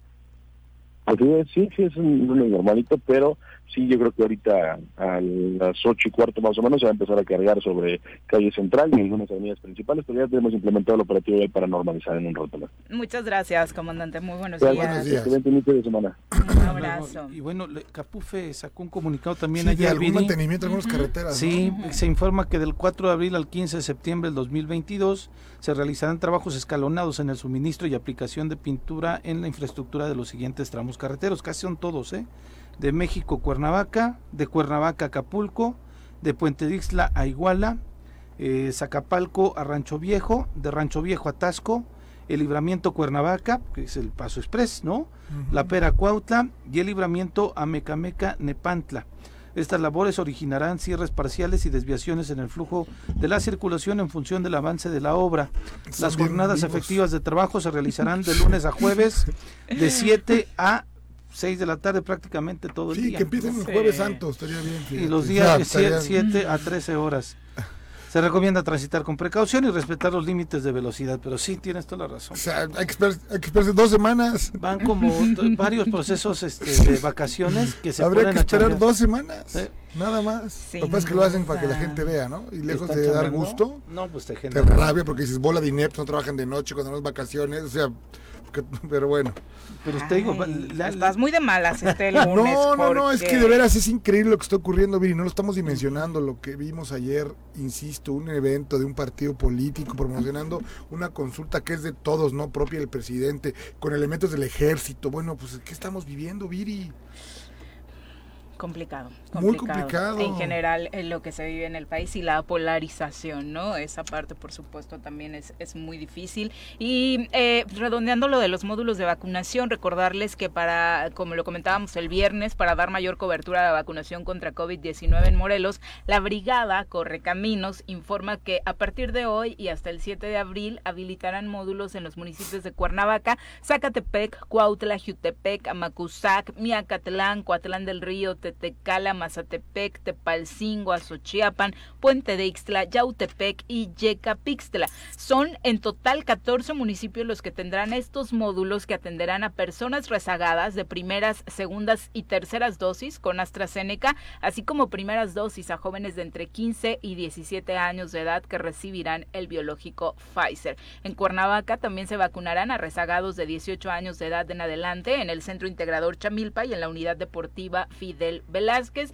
y bueno, en el resto de los municipios, en las unidades donde usted ya tiene ubicados precisamente estos puntos de vacunación. Sí, viene un esfuerzo importante. atender el llamado, ¿no? Eso es, por supuesto, fundamental. Los treintones que son los que andaban lentones, ¿no? Nos decían el viernes que los de 30 a 39. Y programense, o sea, son varios días que obviamente entiendo que en algunos centros laborales tienen complicado, complicado lo de los permisos, pero la verdad es que vale la pena pues conciliar, por más gruñón que sea su jefe o sea su jefa, pues hablar con ellos y prever que esto, no, no entendería hoy que ningún líder de una empresa le diga no a su empleado o empleada para ir a vacunarse, ¿no? porque además hubo afecto. Ahorita no estamos en un tema complicado, pues, este, pero, en Europa sigue creciendo, ¿eh? que es algo que no hay que perder de vista. Sí, y que en algunos momentos lo recuerden, cuando tuvimos los picos más grandes de la pandemia, había ausentismo laboral porque la gente desafortunadamente se estaba enfermando, incluso con el Omicron, que no tenía eh, la misma letalidad que las otras variantes, lo que generaba es que la gente dejara de ir a trabajar uno, dos, tres días por los síntomas que se tenían. Y para evitar que el contagio creciera, porque sabíamos que con Omicron era muchísimo más rápido, ¿no? Pero es curioso, ¿no? Se acabó, eh, empezó la guerra y se acabó el COVID, ¿no?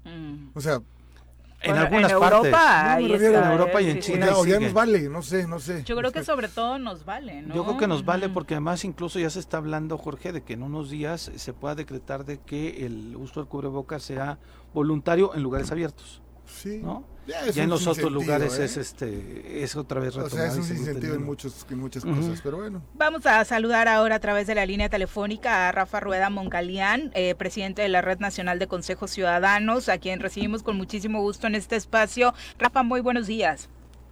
Eh, buenos días, ¿qué tal? ¿Cómo están? Qué gusto saludarlos. Igualmente, Rafa, eh, para platicar sobre varios temas relacionados con la seguridad en la entidad, particularmente esto que han alertado varias personas en las redes sociales sobre un nuevo modus operandi en la en el robo a personas que pretenden comprar o vender vehículos. Cuéntanos. Mira, lamentablemente eh, hay una modalidad en la que están anunciando vehículos a muy bajo precio, por ejemplo, una unidad que vale 140, 150 mil pesos, las anuncian en 110, 115 mil pesos. Entonces, se hace el, el contacto con las personas, muchas veces el comprador le propone que se haga una transferencia. Esta gente lo que te dice es que por el caso de Hacienda, pues no, no quieren meterse en problemas, que ellos quieren efectivo si no, no, les, no les interesa la operación. Obvio es forzarte a que pagues en efectivo. Entonces te citan en un lugar, eh, a mí me tocó, me tocó atender a varias personas, a uno de ellos fue Temisco, ahí en Lomas del Carril, en donde los citan, llegan a una esquina cerca de un oxo y se encuentra con la persona que supuestamente los está esperando y le dice, eh, va mi hermano por el coche. Y en ese momento llegan dos, tres sujetos y te asaltan con pistola. ¿Por qué? Porque ya sabe que tú llevas la cantidad que pasaste con esto. Fueron dos, tres casos en Temisco, acaba de suceder otro en Cuautla, donde inclusive le dispararon a las personas, y el otro fue en Sidac. Aquí lo chistoso es que muchas veces el perfil de la persona que anuncia es una chica. Para dar mayor confianza. Para dar mayor confianza, inclusive en uno de los casos, en el primero, lo que hicieron después de haber asaltado a las personas, porque le quitaron la bolsa a la, a la, chica, al día siguiente la estuvieron amenazando que iban a subir fotos de ella, que, que porque tenían este también el, el INE, todos sus papeles, claro. y que si pedía sus documentos, que le dieran dinero, ¿no? Entonces, esto lamentablemente está sucediendo en redes, pero no solo en el, en el tema de los vehículos, también se están anunciando eh, propuestas de trabajo. Claro. Eh, facturas, te refacturan, te dicen, oye, perdiste tu factura, te refacturamos. O sea, hay mucha, mucho fraude ahorita en redes sociales. Particularmente con el tema de los autos, en los, el primer caso que contabas, eh, prácticamente todas son en Facebook, eh, Rafa. Mira, eh, redes sociales. En general, ¿cuál? La, delincuencia está eh, metiéndose en redes sociales. Y lamentablemente, pues todavía hay gente que cree en las ofertas. Bueno, Rafa, te saluda Jorge buena tarde. El dinero nadie lo regala, ¿no? ¿Cómo estás, Rafa? Oye, la pregunta es, ¿qué hacer? Porque tú dices ahora, pues es que hay alguien que un coche de 140 lo ofreció en 115, pues hay quien dice, como están las cosas, a lo mejor igual ya está rematando, está, está ahorcado y, pues digo, qué lástima, pero yo tengo los 115, pero tal vez ni siquiera los tengo en el banco, los tengo en mi casa, en el colchón, que los fui ahorrando de poquitos en poquitos. O sea, ¿cuál sería la recomendación para no caer en estos, en estos fraudes? Mira, te voy a dar un, te voy a dar un dato. Una persona quiso comprar un vehículo y le dijeron, oye, ve a un lugar establecido donde te puedas responder. Dice, no, no, no, dice, yo me voy a ahorrar unos 10 mil pesos. Claro. Y mejor lo busco. Pues sí, se ahorró 10 mil pesos. Nada más que invirtió 110 mil pesos y le dieron un vehículo clonado. Ahorita, por ejemplo, algo que se está dando mucho es la clonación de vehículos. Eh, supimos, por ejemplo, que en, un lapso más o menos de los dos primeros meses en donde se estuvo trabajando con en coordinación con OCRA, OCRA tiene una camionetita que detecta los vehículos que traen la calcomanía del repube falsa. y que es súper efectiva aparte. ¿Mandé? Es súper efectiva. Eh, olvídate, eh, va caminando y te detecta el vehículo. Bueno, de 53 vehículos que pudieron detener, 45 de estos están remarcados y lo más triste, emplacados. Ah, Entonces, hay una bandita que está robando el vehículo, inmediatamente remarca, eh, hace clonaciones y lo vende a la ciudadanía. El promedio más o menos de robo de vehículos en ¿qué te gusta? Del 20, 21 y 22 en, a los meses de enero y febrero. Por ejemplo, lo que fue 2020 fueron 407 robados, de estos 207 eh, con violencia. 2021 subió 433, 227 con violencia. 2022 bajó 3, 398, 197 con violencia. Te da un margen más o menos de el robo entre 6 y 7 vehículos diarios. Y otro otro tema también las motocicletas. Por ejemplo, las motocicletas se fue igualmente 192, 178, 179. O sea, y estas unidades, obvio, las, las usan para delinquir. Sí, por supuesto. Ves una moto y te da un infarto, que por acá nos dice André Gutiérrez, efectivamente está creciendo hoy en día ya el robo de autos, es sí o sí por eh, la modalidad que tienen de seguridad eh, los automóviles con, con arma, ¿no? Con violencia. Pero además te recuerdo que el robo de vehículos es un delito primario, porque eh, el auto te lo robas, pero ¿para qué? Para, desarmarlo, para clonarlo, para asaltar, para secuestrar. O sea, son muchas las. Sí, no es dinero, no es dinero, no es una joya que la vendes, ¿no? O sea, esto es para generar más no, violencia. Son muchas situaciones. Entonces, aquí eh, eh, debe ser un foco rojo a las autoridades. En el momento que aumenta el robo de vehículos, va a aumentar otro delito más. Entonces, hay que tener mucho cuidado. Pero aquí, sobre todo, hablando del, delito cibernético, yo considero que tenemos que tener. Eh, una mayor capacidad de, en detectar los delitos cibernéticos mediante policía cibernética. Que anteriormente había una policía por parte de la Policía Federal que tenían una capacidad muy grande para detectar. No sé, eh, ahora creo que ha empezado a trabajar en algo la Guardia Nacional, pero no este no, no, no, no creo que estén cubriendo las necesidades de lo que está sucediendo actualmente. Que obviamente la, la organización en la que tú estás, Rafa, tiene contacto permanente con las autoridades. ¿Qué dicen? ¿Hacia dónde va la estrategia para tratar de contener esto?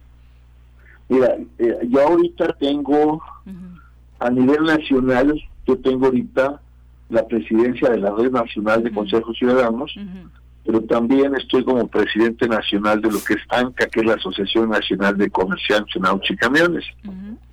Y también estamos como eh, consejero nacional. Entonces sí tenemos bastante acceso ahorita con las autoridades. Exacto. Estamos por trabajar con un proyecto, eh, sobre todo yo inclusive yo ya pedí una audiencia eh, a nivel federal fuerte, este, para tratar de manejar algunos puntos ¿no? que nos puedan apoyar un poquito más. Eh, te repito, a nivel nacional. Nosotros, por ejemplo, acabamos de tener nuestra asamblea en, en Torreón y ver los números, la verdad dices, ¿cómo lo hicieron? Qué miedo. La voluntad, la voluntad de los gobiernos, pero sobre todo la coordinación y la cooperación de la ciudadanía. De aquí, si el ciudadano, el empresario no colabora, no coopera en materia de seguridad, ni el gobierno puede ni nosotros podemos. Pero tiene que haber una directriz para que eso ocurra, ¿no, Rafa? O sea, alguien que nos guíe, si no, ¿cómo? Perdón, no te escuché. Que, o sea, coincido contigo que la mano del, de, la mano del gobierno y de la ciudadanía, pero bueno, hablas de Torreón, quiero suponer que mejoraron las cosas, pero hay una directriz por parte del gobierno, hay mensajes claros, hay una cooperación, pero hay una estrategia a seguir. Aquí definitivamente no hay nada, Rafa. Mano dura. Primero que todo tienes que tener mano dura. Eh, hay situaciones, te voy a dar un dato, por ejemplo, que, que, que tiene Torreón. No hay un solo casino no hay un solo table dance. Así de fácil. Yo te pregunto, ¿tú crees que aquí, en Morelos, en el momento que tú dijeras a cerrar todo esto, los empresarios, los comerciantes, los que están detrás de esto, lo aceptarían? el propio gobierno, ¿no? Sabrá que habrá casinos. Sería importante saber eso. Rafa, creo les gustan. De los números que nos compartes de esta incidencia delictiva eh, de robo de vehículos, son eh, la estadística que tienes son única y exclusivamente de la gente que denuncia. También tenemos ahí otro margen de que sabemos que puede estar pasando, pero que no está llegando la gente a denunciarlo. Mira, en el robo de vehículos y robo de motocicletas es muy exacto. Ok. Este, a menos que digas que tú traes un vehículo chueco te lo roban, no lo vas a denunciar. Pero ese vehículo ya lo renunció el primero que se lo robaron. Claro. Entonces, las cifras que sí son muy creíbles tiene que ver robo de vehículos, robo de motocicletas. Te creo en el caso de robo a casa habitación, robo a casa de negocios, la cifra negra es muy grande porque no todo el mundo quiere denunciar. Pero en el robo de vehículos, eh, ahí sí tienes, tienes mucha exactitud. Está como, por ejemplo, el hecho del homicidio. Tienes el cuerpo. Sí, claro. Muchas veces, ¿qué pasa cuando la, la desaparición de la persona? Ahí sí no puedes este, tener tanto, tanto margen de seguridad. Pero el robo de vehículos sí es muy, es muy exacto. Ahora que tocas este punto sobre el otro tema, los engaños en materia laboral, ofertando empleos solamente para hacerle daño a las personas, Rafa, eh, ¿cómo prevenir? Porque de pronto nos han llegado denuncias en redes sociales sobre lugares que incluso están establecidos formalmente y que solo se dedican, en un caso menor, a la extorsión de personas. Mira, hay muchos casos de esto. Inclusive, por ejemplo, supimos de, de unas pseudoempresas que ofertaban a jóvenes que acababan de terminar su carrera, ya les ofrecían unos sueldazos y unos puestos increíbles. Claro. Les pedían toda la documentación, sus datos, todo, pero empezaron a pedirles dinero para el trámite de los documentos. En muchos casos se hablaba inclusive de visas, porque ya ya los tenían conectados para ciertos este ciertos este cómo se llama ciertos lugares. Eh, fraude.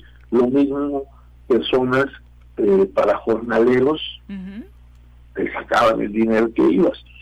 Eh, lamentablemente el caso que pasó de esta chica de Cuautla fue engañada fue engañada fue citada en un restaurante y posteriormente fue este asesinada.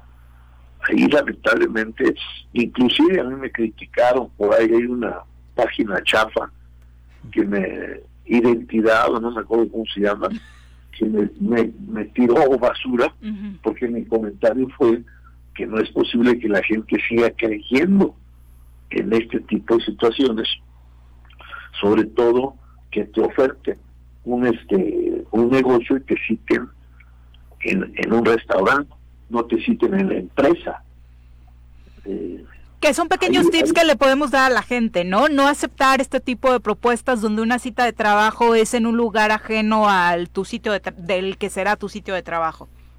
Bueno, es lo mismo te recuerdo que ha estado pasando en casos de violación, en casos de desaparición, en donde supuestamente la gente se pone a chatear buscando amigos, buscando desconocidos, y te citan en ciertos lugares. Es otra, otras, otro, o sea, son factores de riesgo que lamentablemente la ciudadanía, pues todavía sigue cayendo en esto. Yo mi recomendación es no creer en todo lo que ves en las redes sociales, no creer en esas ofertas, menos como está la situación. Y lamentablemente con la pandemia creció mucho esto con las redes sociales. Sin duda, aunque el principal responsable, por supuesto, es quien está cometiendo un delito y la autoridad que no ha hecho nada para prevenirlo porque no es algo nuevo, ¿no? Obviamente no se justifica, hay que poner los focos rojos, estar muy alertas acerca de a quién le vamos a vender el auto, dónde lo vamos a comprar, eh, las ofertas de trabajo, por supuesto, reeducarnos, ¿no? A los lugares establecidos. quien no conoce el lote de autos que está enfrente de los cuarteles, pues no conoce Cuernavaca, ¿no? Claro. Golazo. 29 años ahí. Sí. Pues. lamentablemente el problema no es tanto la autoridad. Tú imagínate que tú fueras la autoridad, tú estarías metido en redes sociales todo el tiempo, sabiendo qué estaba, qué estás, qué estoy revisando yo, qué estoy buscando. Es muy difícil. Aquí la situación es, tú debes de tener una cultura más preventiva ¿Por qué? Porque muchas veces, hoy es que la autoridad no lo hizo. Bueno, te creo cuando ya sucedió que no investigue. Pero, por ejemplo, el caso ahorita de los cuatro centros que están ofertando unidades a bajo precio, tienen un chip con un teléfono. Entonces, ¿qué hacen? Ya, ya, ya los contactaron a ellos con el número de terminación 2510, por decir así. Ya hicieron la fechoría, hicieron la trácala, tiran su, este claro. te compran otro y a raíz de con otro teléfono hacen lo mismo.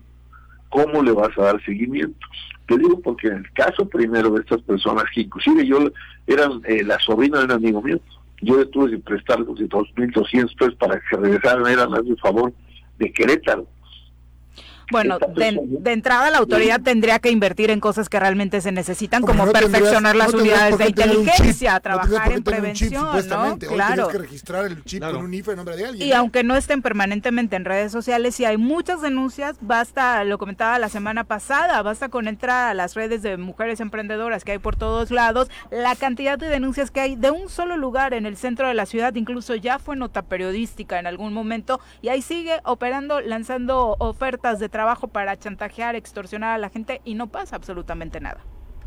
Es, lo que te, eh, te quiero comentar. Necesitamos tener una verdadera policía cibernética con buenos sueldos, con buen personal, que lamentablemente es algo que no tenemos. Por ejemplo, aquí algo que, que nosotros estamos tratando de impulsar y lo estamos viendo a nivel nacional es los sueldos de los policías. Ahorita estás hablando de que, si no me equivoco, San Luis Potosí tiene sueldos de 21 mil pesos. Compara tú los demás estados y tienes estados que tienen policías que ganan 8 mil, 9 mil pesos.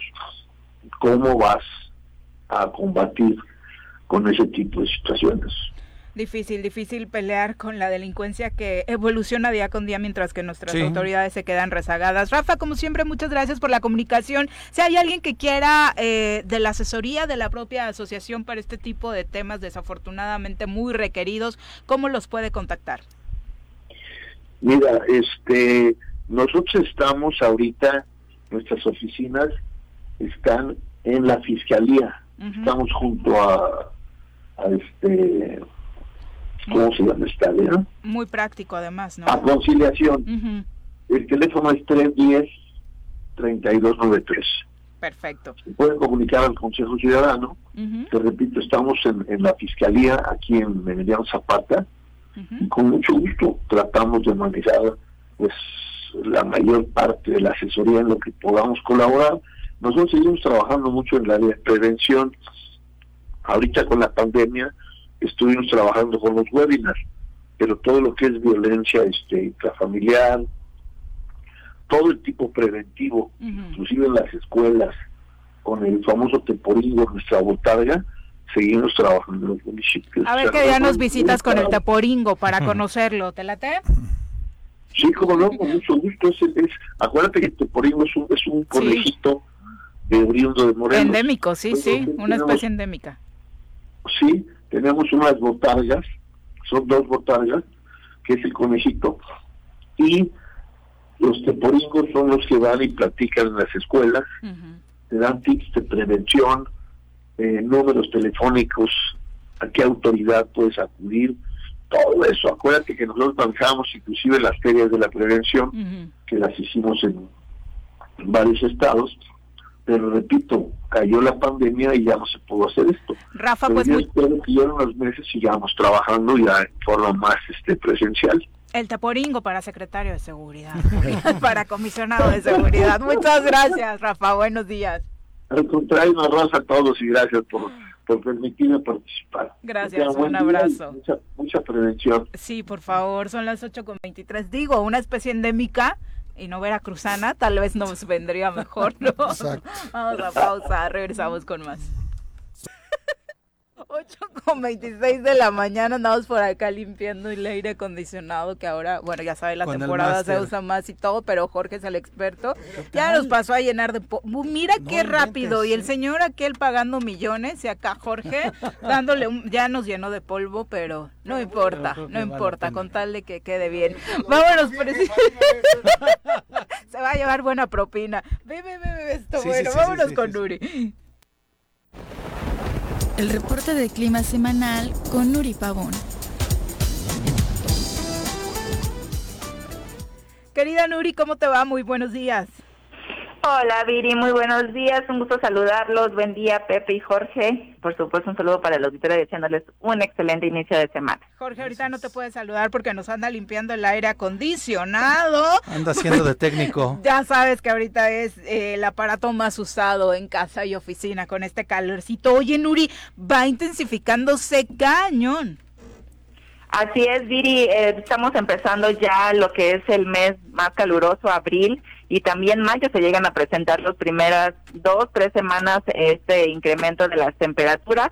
Ya empieza a disminuir cuando tenemos la presencia de lluvias. Ahorita se vienen los dos meses más calurosos. Y se está sintiendo en lo que es la zona metropolitana de Cuernavaca una máxima de 33. Estamos amaneciendo entre 15 y 16 grados. Se espera que esta temperatura prevalezca en lo que es el transcurso de la semana. En los altos de Morelos para Huitzilac, mínimas de 7, máximas de 24. En la zona oriente para Cuautla, amaneciendo entre 18 y 19 grados, con máximas de 34 a 35 grados.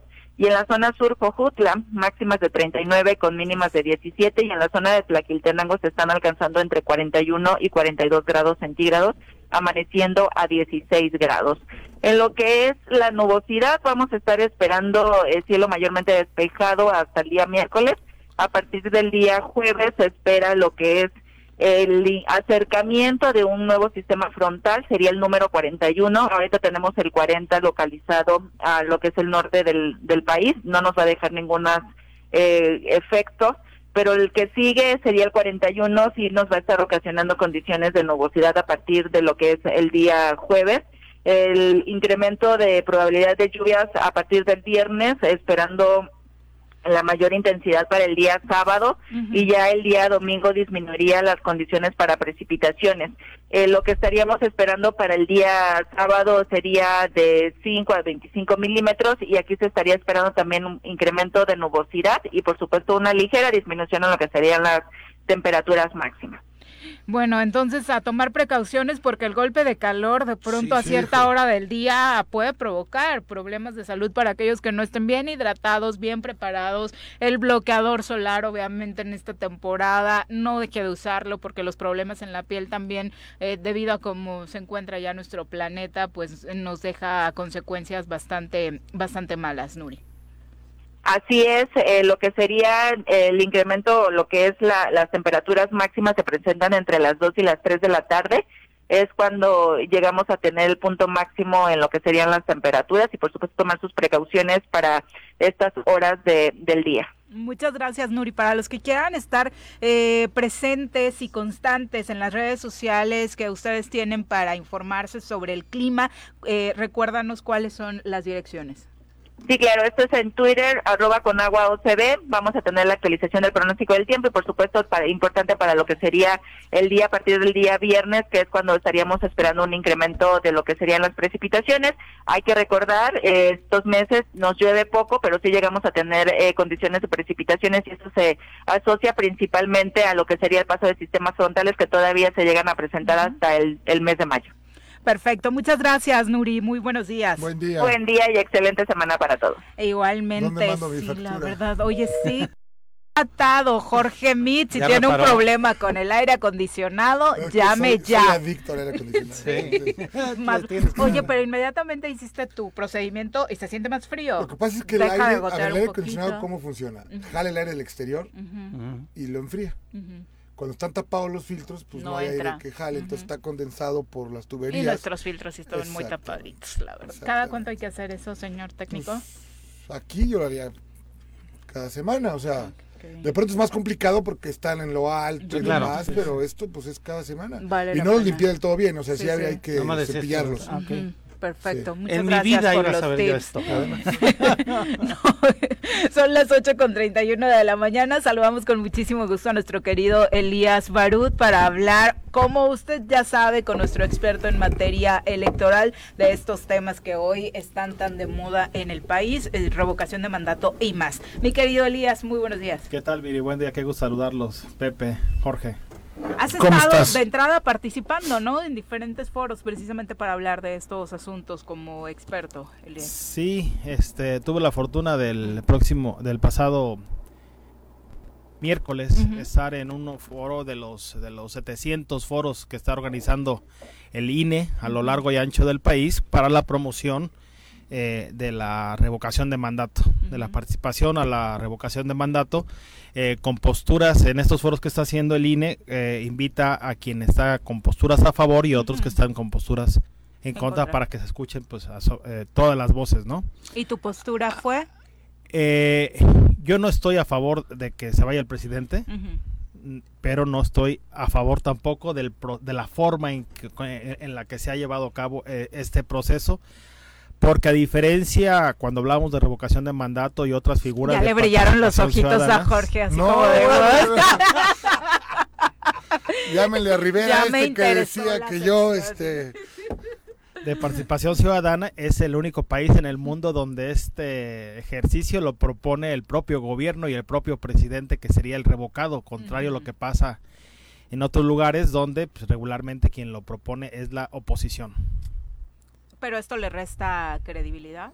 Sí, porque estamos viendo, lo hemos estado viendo y lo seguimos viendo todavía el fin de semana con tonos ya muy preocupantes. El tema, por ejemplo, de la promoción. Eh, hay que recordar que este ejercicio de revocación de mandato proviene inicialmente de una reforma constitucional que posteriormente, dos años después, se tardaron en hacer la Ley General de Revocación de Mandato, la del 14 de septiembre de 2021, donde se, se dice muy claramente, y ojo, tanto la reforma constitucional como la ley general no fueron eh, aprobadas en el, en el sexenio de Peña, ni el de Calderón, ni el de Fox. fue, con esta mayoría, con esta mayoría y con la de Morena y sus aliados en ambas cámaras, donde queda facultado el INE exclusivamente para llevar a cabo esta promoción. Hay que recordar que también hace un par de semanas eh, de forma sorpresiva, sorpresiva, en primero en la Cámara de Diputados un día y al otro día en la de senadores y ese mismo día en la tarde publicado en el diario eh, oficial de la Federación fue eh, emitido un decreto que es contrario al artículo 105 constitucional en su segundo párrafo inciso y que dice que las leyes en materia electoral no pueden ser modificadas 90 días antes Ahora, del proceso electoral. Haciendo, eh, perdón, te, concluye, concluye. Eh, es decir, eh, primero aprueban una ley que, que, que, es en contrario sentido de lo que ellos mismos aprobaron, de quién puede hacer promoción, lo que ellos autodenominaron ley mordaza, pero la ley mordaza entonces la aprobaron ellos. Y, y, es, y, y lo seguimos viendo, ¿no? No es, no es este no es algún algo que, no esté evidencia para alguien de nosotros, eh, que tenga ojos basta para ver todos los anuncios espectaculares que, que estamos viendo a lo largo y ancho del país y no es claro quién lo está financiando. ¿Quién lo está financiando? No, son gratis. Eso nada más para que le quede claro a la ciudadanía. Esto no está permitido según la reglamentación. Ver reglamentación, pero aparte lo dijo alguien externo, qué bueno, de, la, de, los propios diputados de Morena. Eso es lo que es increíble, cara. Ahora, yo, digo porque lo, lo hablamos hace, un, hace unos instantes, de que esta ley tiene que ser perfectible, la propia consulta y demás. No es un absurdo que se le... Que, digo, no, es, no, no dependía de ti pues no es un absurdo que digan nada más el INE tiene que dar este difusión a esta campaña, pues que le entren todos. A mí me parece que es mucho más válido, mucho más valioso, como tú lo mencionas, en otros países es la oposición quien promueve estos, estos este, esquemas, ejercicio de participación, pues que sea la oposición también quien pueda meterle mano y decir vamos a votar y vamos a votar en contra y vamos a decir, me parece que de pronto en nuestras legislaciones electorales eh, y hablo de todas, incluyendo esta, tenemos unos excesos de candados eh, verdaderamente terribles por la gran desconfianza que hemos tenido o teníamos de algunos otros procesos electorales. Y por eso también nuestra democracia es tan cara, porque le metemos ganchos y le metemos candados, le metemos candados, que de pronto es un absurdo y de pronto ya no puedes caminar porque todo está minado.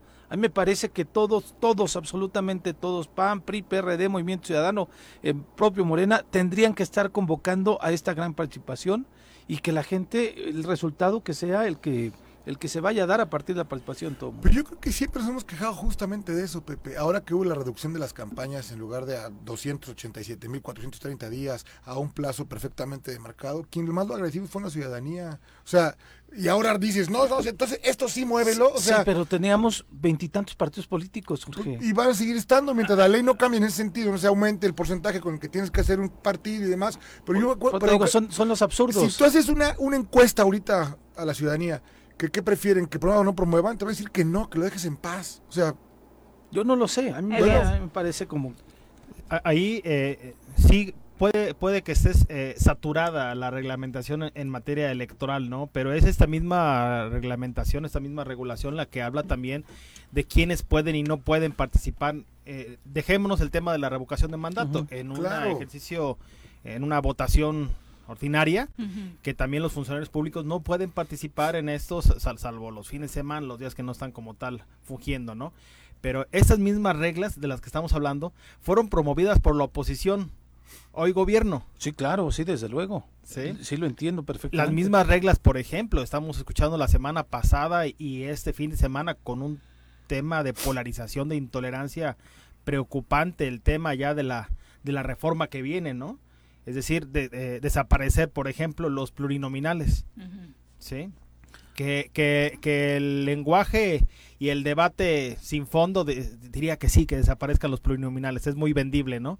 Pero ojo, este mismo desaparecer, tema de desaparecer los plurinominales hoy lo promueve el Partido del Poder. Peña también lo promovió. Eh, reducir de 200 a 100. Por eso no lo critica Los, los, los plurinominales y, y, Felipe Calderón promovió también una reforma.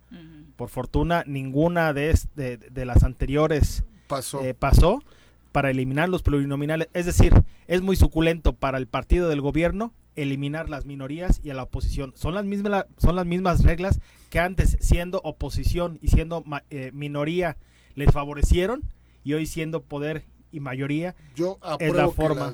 Pero no eran en aquel momento acciones afirmativas tal y como hoy son las cuestiones de paridad, Elías, que hoy han dejado realmente de representar a esas minorías. ¿Quiénes se, ¿Quiénes se favorecen de las plurinominales últimamente? ¿Los hombres de poder? los que ya están totalmente manoseados y mal vistos por la ciudadanía, que mejor voy de pluri porque nadie me va a votar. Podría ser, pero también es, la forma en cómo dar voz a las minorías. Imaginémonos, por ejemplo, que en el pasado proceso electoral, en el de 2018, por ejemplo, Morena obtuvo eh, algo así como que el 45% de la votación, ¿no? Y pues e, e, e, es, normal entonces pensarse, pero bueno, 45% de la votación, hablemos de los diputados federales, ¿sí? Entonces lo lógico es que tuvieran de los 500 diputados federales, pues, algo así como, como este 220, algo así, ¿no? Más o menos de los 500 sería, sería lo, lo proporcional. Pero que el PAN tuvo el 20% y el PRI el 15%.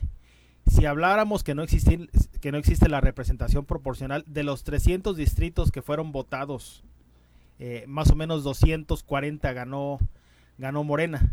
Es decir, el PRI junto con los demás, PAN, PRD y, los otros partidos eh, que fueron minoría ahora, hubieran tenido solo 60 espacios, cuando la votación no fue así. Es decir, de 300 espacios que hay por voto, si hubiera sido exclusivamente por voto, entonces Morena tendría el 80%. Lo mismo hubiera pasado con el PRI. Pero no hay que cambiarlo a segunda vuelta, o sea, si ganas por un porcentaje X para que tengas mayor representación. Todo ese tema, por ejemplo, de segunda vuelta o esta propuesta que estoy escuchando de reforma electoral para que las autoridades electorales sean votadas, viene también en el cauce contrario cuando estamos hablando de abaratar las, las, las elecciones, de abaratar las democracias, todo esto, votar no, bueno, eso de votar los consejeros, del INE, votar a los, a, los magistrados electorales, pues también se requiere que eh, haya elecciones, ¿no? Y que esas elecciones, ajá, entonces van a ser solo... No, y las va a conducir el, presidente de México, ¿no? O sea, por Dios. ¿quién las, va, ¿Quién las va a producir? Entonces vamos a ver playeras y lonas y, pulseras con, con, los candidatos a magistrado Particularmente en el caso de los magistrados electorales, pues por supuesto que no. Del INE es, es complicado porque además estos eh, funcionarios públicos, unos administrativos, los del INE, otros jurisdiccionales, los, los magistrados, obedecen a la Constitución, no a las mayorías. Ahora, sobre lo que sucederá este 10 de abril, Elías, eh, y bajo la postura que nos acabas de manifestar, eh, ¿pedirías a la ciudadanía no asistir a, a, este ejercicio? ¿Tu postura sería esa? Mira, yo veo que México y, Morelos particularmente está atravesando por grandes dificultades eh, muy complejas, derivada también del desencanto de mucha gente por anteriores gobiernos y, por este, ¿no? Y la incapacidad que han tenido esos gobiernos de resolver esos problemas que la quejan eh, a, la, a, la, sociedad. Pero eh, los flagelos que más preocupan a nuestro país y que los seguimos arrastrando, pobreza, desigualdad, inseguridad, corrupción, y ahora la, el tema de la violencia, ¿no? que yo creo que está más exacerbado que nunca. Eh, y en ese mismo contexto de violencia no, se, no, queda exceptuada la, la, democracia, junto con esa polarización cada vez mayor que ahora trae como ingrediente adicional la, la intolerancia, decía. Preocupa esta, esta polarización que genera violencia en cono, división en un, en un país que de por sí ya está dividido, pero acitronado ahora desde el poder público que lo ensalza y eso, eso es lo que eso es lo que, eh, lo que viene a preocupar. A quien, quien este, para este ejercicio del 10 de abril, lo que invitaría es que eh, se van a tomar dos decisiones, ¿no? La primera va a ser que en ir o no ir, que cada quien yo creo que en, plena libertad, en toda en toda conciencia, sin ningún amedrentamiento favor en contra, decida ir o no ir con esa misma libertad. Y de los que acudan también con plena libertad eh, que se vaya o que no se vaya el presidente las dos decisiones son muy válidas. Primero ir no ir y el que vaya votar a favor o en contra. Lo que más eh, invitaría para este ejercicio del próximo 10 de abril es la tolerancia. La tolerancia.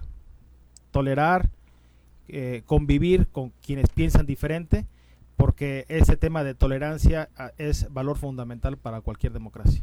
particularmente yo pienso asistir, más allá de que simpatice o no con Andrés Manuel y dejando como secreto el voto, es porque tenemos bajo la en las manos una herramienta muy poderosa eh, que más allá de quién la haya propuesto, de dónde haya venido, debe no solamente aplicar en el país, sino lo decíamos, ¿por qué no luchar para que aplique en Morelos lo más pronto posible, Elías? Lo complicado también con, con ese tema es de que no quisiera pensar que lo más complicado, porque hemos visto un clima como nunca antes visto en contra de las autoridades electorales, me refiero al INE, eh, algo ensalzado, nunca se había visto que el titular de un poder, hablo del legislativo, Sergio Gutiérrez, eh, haya criminalizado, haya denunciado penalmente a consejeros electorales por pensar diferente a, quien, a, como, a como ellos piensan. Es decir, que esté utilizando el brazo penal del Estado para, hacerlo, eh, para hacer esto es preocupante y no quisiera pensar, repito, que la época más difícil del INE sea a partir del 11 de abril. Es decir, si no viene una participación eh, importante, ya, ya no digamos del 40%, lo que, veo, lo que yo veo imposible. ¿Cuánto, ¿Cuál es tu pronóstico? 15. 15 no, hombre, me hace 10, 12, sí. Sí, 15, bueno, cada quien. ¿El anterior cuánto fue? 7. Sí. Entonces yo creo que sí, porque aquí sí se va a mover. Va a haber musculito. Eh, entonces, que, 15 no sirve de nada. Que esta baja participación sea la sí, tormenta. sea la culpable del INE, claro. Sea la tormenta perfecta para denostar, desprestigiar, amedrentar y pegarle nuevamente al INE. Elías, pues muchas gracias. Gracias a ustedes. Muy buenos Sí, gracias. Me voy con Elías. ¿Te vas con Elías? Sí, sí, me voy muy contento. Ay, sí. Tomados de la mano desde que escuchó el primer no, Pues es que esa es la realidad. O sea, y como bien dices, Elías, ahí está la, la, la postura del secretario de Gobernación ahí diciendo, se van a ir con la colita entre las patas. O sea, como si fuera decisión de él, ¿eh? aparte. O sea, no depende de él incluso, ¿no? O sea, es muy delicado golpear a quien nos ha dado certeza. no, a quien nos ha dado certeza en este país, a quien le ha dado certeza a Morena de ganar las elecciones. y usamos las herramientas de la democracia, eso es también, por supuesto. Pero cuando viene la ciudadanía, de la ciudadanía. De donde venga. De donde venga. cualquier, participa, cualquier llamado a participar de quien sea. Si a mí el gobernador ahorita nos dice que quiere una revocación de mandato, encantado de la vida. Ay, es el mejor chiste de la mañana. No, pero es que digo, de quien sea, cualquier, cualquier que vamos por una consulta de revocación de mandato en el estado de Morelos, aunque le esté convocando él, quien, quien convoque en un ejercicio de participación que determina la vida democrática de nuestro estado, tenemos que participar, estemos de acuerdo o no desde mi punto de vista. ¿O no? Jorge, muchas gracias por acompañarnos. Eso es otra postura. Días. Elías, muchas gracias, por acompañarnos. Muy buenos gracias. días. en ese inicio de semana. Nos vemos. Cosa, este, ahí me avisas, ¿no? Pues, al jale. Del aire.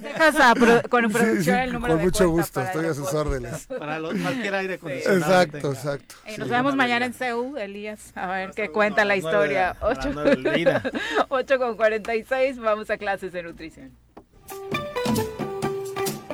Piensa en un futuro sano. Tú también puedes tener una mejor calidad de vida. Conoce cómo llevar una alimentación saludable con los productos naturales y orgánicos que la doctora Mónica Novielo de Punto Sano tiene para ti en el choro.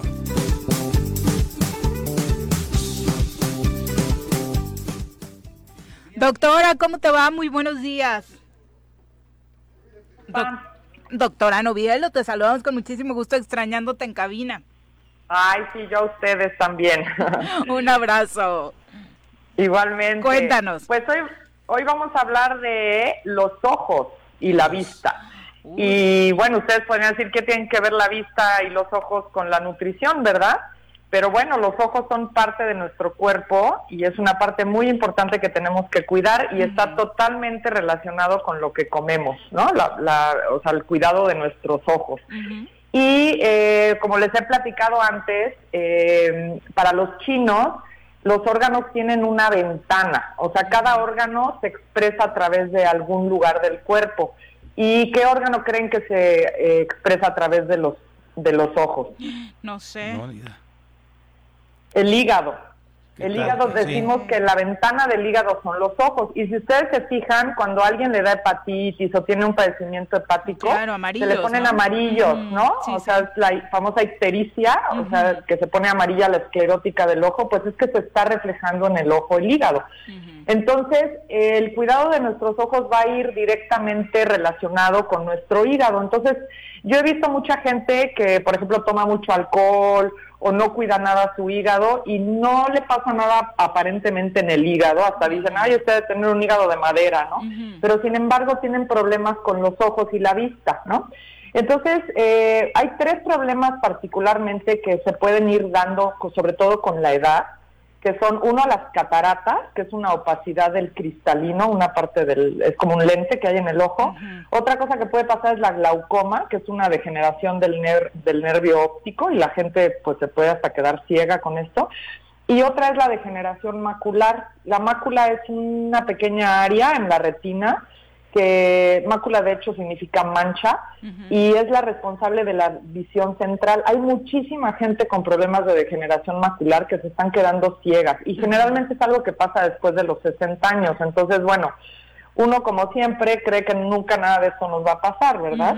Entonces, eh, ¿cómo vamos a cuidar los ojos? Bueno, pues algo muy importante para los ojos es una sustancia que se llama luteína que es un, bueno, luteína y hay otra que se llama zeaxantina, que son dos pigmentos que tienen sobre todo frutas, verduras, eh, por ejemplo, el famoso cale que hemos hablado mucho, la berza o la col rizada, tiene muchísima luteína y es algo que el ojo se nutre de esta luteína, ¿no? Entonces es muy importante como para prevenir, pero si ya tienen algún problema también les va a ayudar muchísimo. O sea, casi que el ojo vive de luteína, ¿no?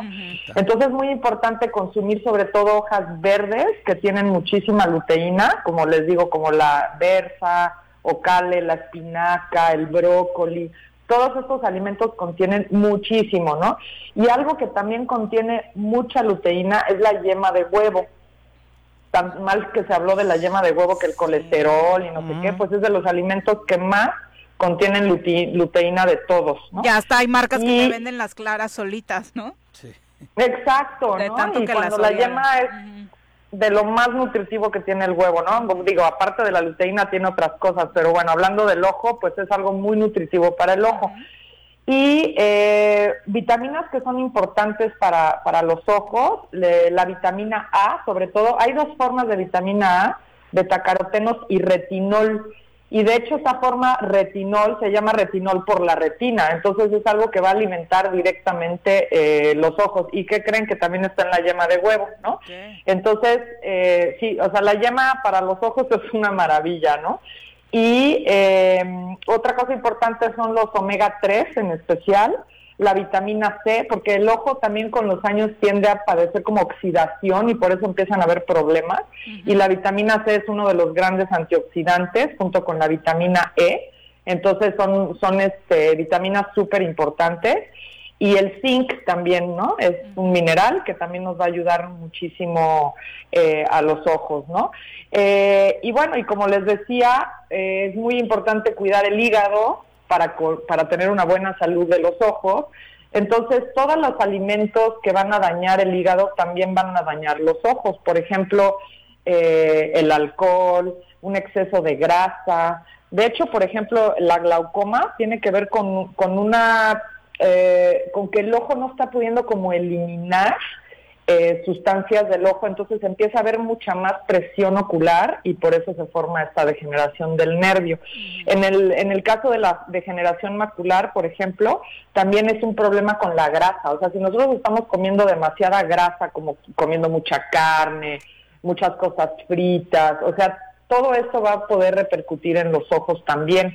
Y bueno, ¿quién se quiere quedar ciego? Pues nadie, ¿no? Entonces, y son cosas que de verdad pensamos que nunca nos pueden pasar y sobre todo si tenemos familiares con estos problemas, tenemos que cuidarnos incluso más que el resto de la gente. Yo, por ejemplo, mi madre tuvo degeneración macular, entonces yo tomo 20 miligramos de luteína diario por prevención, ¿no? Entonces, eh, si la gente fuma, también es, hay como mayor riesgo de padecer algo en los ojos, ¿no? Entonces, eh, también hay un té que ya he hablado de él, que es muy bueno para el hígado, que es el té del indio. Es un té muy amargo, pero si se toman una tacita en ayunas, les va a ayudar muchísimo a tener un hígado mucho más sano, ¿no? Y todas estas hojas verdes que les digo, y en general las los vegetales verde oscuro, son eh, alimentos nutritivos para el hígado y por ende para los ojos, ¿no? Y en este, en esta, en la primavera, en la medicina china, en cada estación hay órganos que trabajan más y justo ahora en la primavera, el órgano que está trabajando más y que está más limpiando y depurando, pues es justamente el hígado, ¿no? Entonces, si se fijan, también hay muchos problemas de conjuntivitis, de orzuelos, que son las famosas perrillas que salen. Esta época, como que hay muchos problemas de ese tipo, ¿no? Bueno, yo lo veo mucho en el. Y todo el mundo se los adjudica a las alergias. Exacto, y sí, o sea, también hay un factor ahí alérgico, ¿no? Pero ¿por qué ahorita, no? Bueno, por el polen y eso, ¿no? Pero sí es una época en donde los ojos padecen más porque están muy relacionados con este con este asunto del hígado, ¿no? Entonces, de verdad, hay que si si el hígado no les está dando lata y los ojos sí, piensen en qué está pasando con el hígado, de verdad, porque es por donde se está expresando este órgano, ¿no? Entonces, hay que cuidar muchísimo el hígado y este, otra sustancia muy buena para el hígado es la alcachofa. Eh, y, la, y se la pueden comer, la alcachofa es muy rica, ¿no? Pero también hay extractos de alcachofa, hay gotitas de alcachofa. Y eso en, en, esta temporada es muy importante estar consumiendo estas cosas para realmente estar cuidando este órgano que es tan, tan importante y pues, y pues los ojos por, por rebote, digamos, ¿no? Entonces, eh, también hay, frutas que contienen mucha luteína, lo que les decía, eh, por ejemplo los cítricos, las berries y en especial las moras azules también tienen mucha luteína y tienen otros componentes que son antioxidantes que ayudan muchísimo a los ojos, ¿no?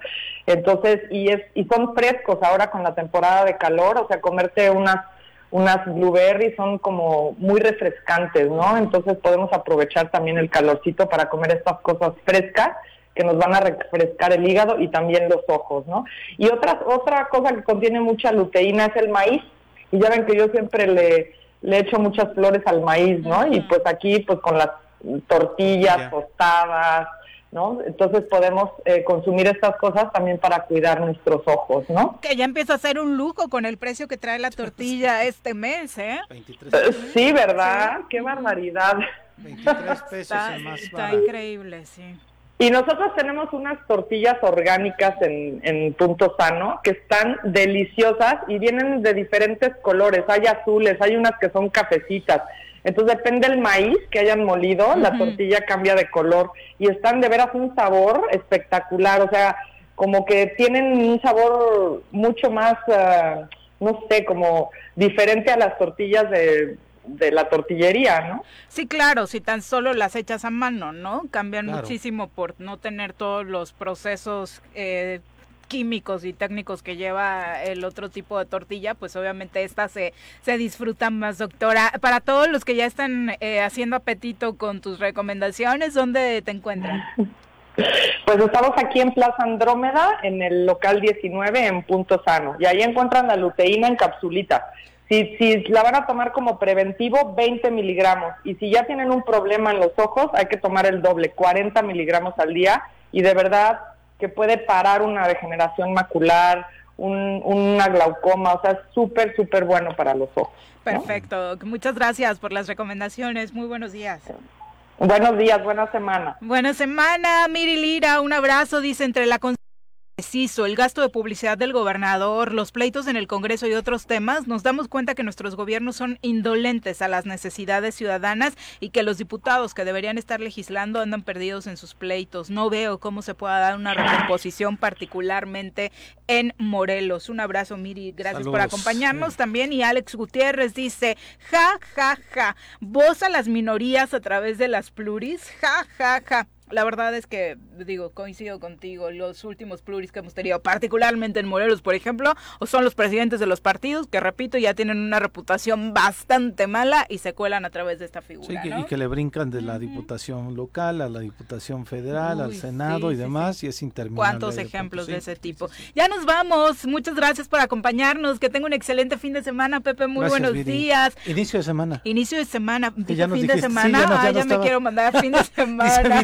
ya es lunes, ya que sea viernes. vamos empezando. Feliz inicio de semana. Pásenla es lunes y por supuesto mañana en punto de las 7. Entonces sí, mañana en punto de las 7 los esperamos por acá. ¡Uy! ¡Se acabó! Pues así es esto. Esta fue la revista informativa más importante del centro del país. El Choro Matutino. Por lo pronto, el Choro Matutino. A bailar y a gozar, el Choro Matutino